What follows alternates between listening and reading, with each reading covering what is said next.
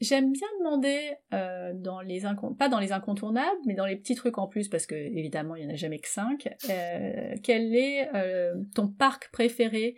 Parce que il y a les ados, mais les enfants aiment bien aller se promener et se défouler, plus que se promener d'ailleurs, se défouler dans un parc. Oui, c'est vrai. Et j'en ai un qui, qui marche pour tout le monde, quel que soit l'âge sportif, pas sportif, etc. C'est Crandon Park euh, Crandon Park qui est sur Key Biscayne, donc c'est une île qui est euh, en, dessous de, en de Miami Beach. Alors la, difficulté c'est que, on en reparlera au moment des déplacements, mais c'est vrai que depuis Miami Beach, bah, il n'y a pas de pont ou de bateau pour aller directement à Key Biscayne, donc il faut passer par Miami pour retourner. Mais euh, ce qui est génial avec Crandon Park, c'est qu'en fait c'est une plage, un parc, un ancien zoo, des zones de barbecue. En fait, tu as donc la plage qui est pour moi bien plus belle que South Beach ah, je sais que je, choque, mais parce que déjà, il y a des palmiers sur la plage, donc ça fait beaucoup plus tropique, carte postale. Tu as de l'ombre parce que tu as des palmiers sur la plage. Ça, c'est déjà très bien. Tu as une promenade tout le long de la plage qui est super agréable. avec de chaque côté de la plage, à chaque bout de la plage, parce qu'il y a plage nord, plage sud, tu as un café, donc tu peux manger sur place.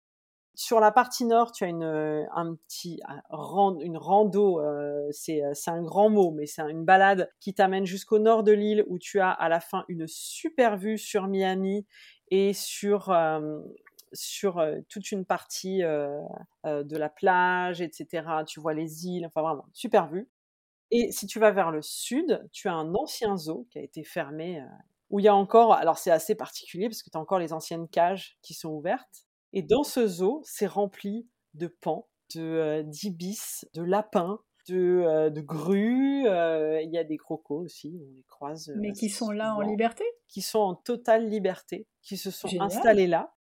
Et donc, tu as des petits lacs, tu as des bancs, etc. Et donc là, les enfants, c'est vraiment un endroit où les locaux vont beaucoup pour apprendre aux enfants à faire du roller, faire du vélo, etc.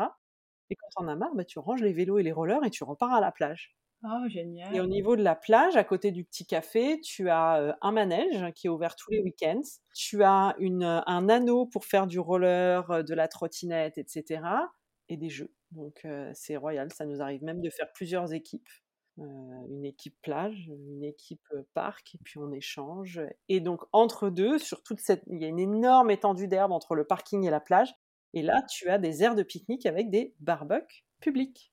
Donc tu peux y passer la journée. Ouais, c'est ça, où tu passes euh, quasiment la journée. Super. Voilà. Ah bah, je disais juste avant qu'on allait peut-être zapper cette, euh, cette euh, question. Bah en fait non, on a fait de la garder. tu vois. non, super. Écoute, vraiment le lieu idéal en famille. Oui, c'est super sympa. Ok. Bon, une petite dernière avant de passer à la logistique. on fait quoi quand il pleut? Pour rappeler un peu, on a deux saisons à Miami, en fait, on n'en a pas quatre euh, comme, euh, comme tout le monde, même si euh, on est bien hémisphère nord. donc on n'est pas inversé, mais on a deux saisons, on a saison sèche, saison humide. Et c'est vrai que la saison humide, c'est 1er juin, 30 novembre. Là, tu vois, il pleut plus. il fait un temps magnifique, il fait même assez chaud.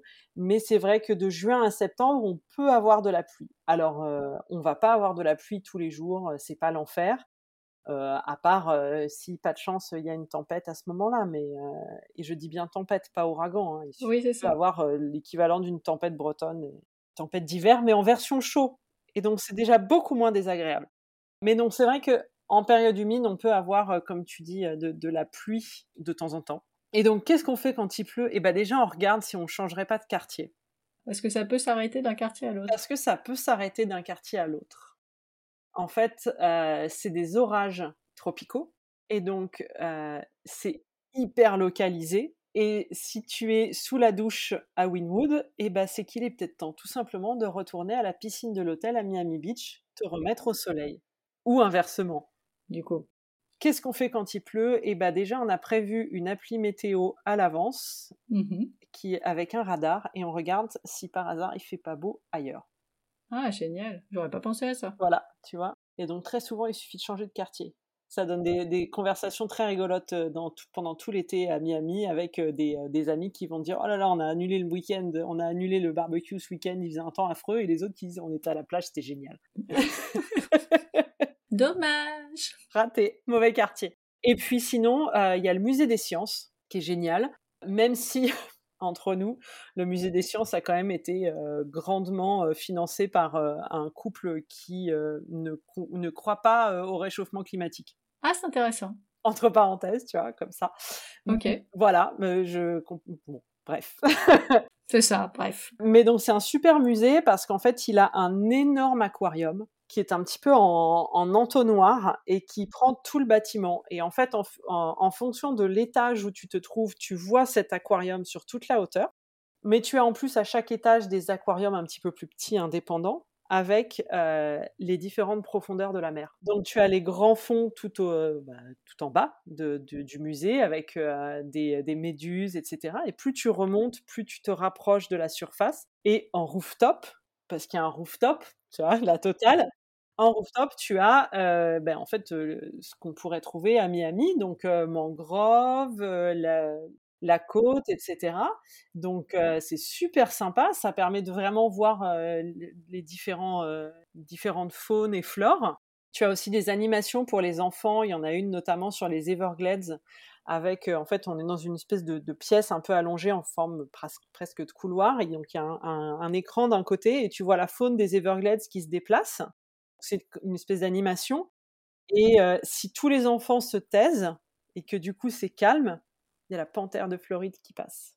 Parce qu'elle ne passe que si c'est calme. Ah, est-ce qu'elle passe souvent? Elle bah, Elle passe pas super souvent. Mais si tu vois qu'il si tu as des enfants un peu plus grands qui, qui, qui sont capables de le faire et que tu vois qu'il y a une ouverture, c'est le moment d'y aller. C'est clair.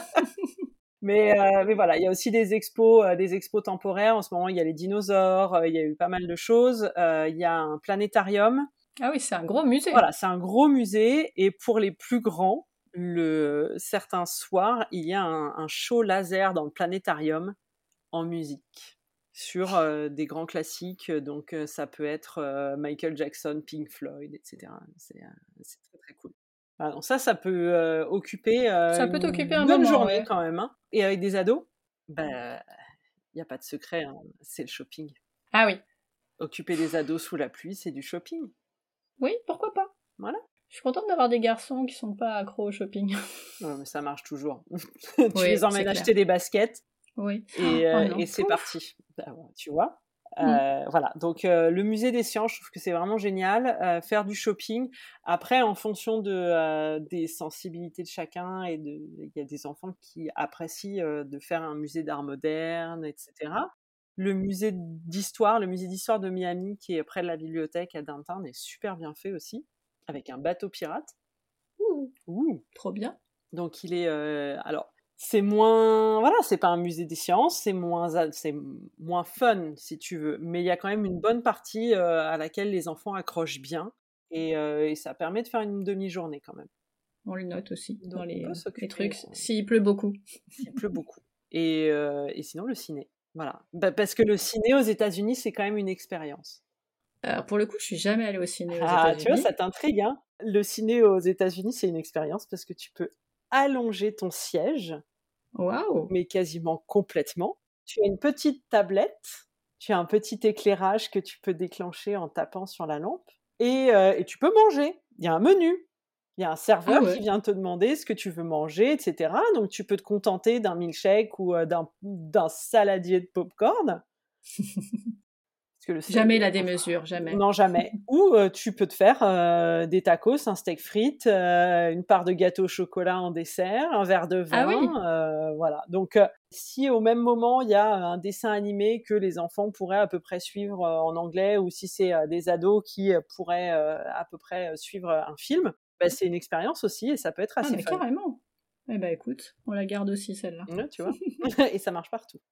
Bon, je pense qu'on a largement dépassé le top 5, mais euh, c'est pas grave, c'est le concept. Voilà, je suis bavarde. Non, mais c'est génial, attends, on, a plein d'infos, donc c'est, euh, ça permet vraiment d'avoir euh, une idée plus précise de ce qu'on peut faire à Miami et pas simplement que les trucs habituels qu'on connaît plus ou moins. Là, on est allé vraiment un peu plus loin.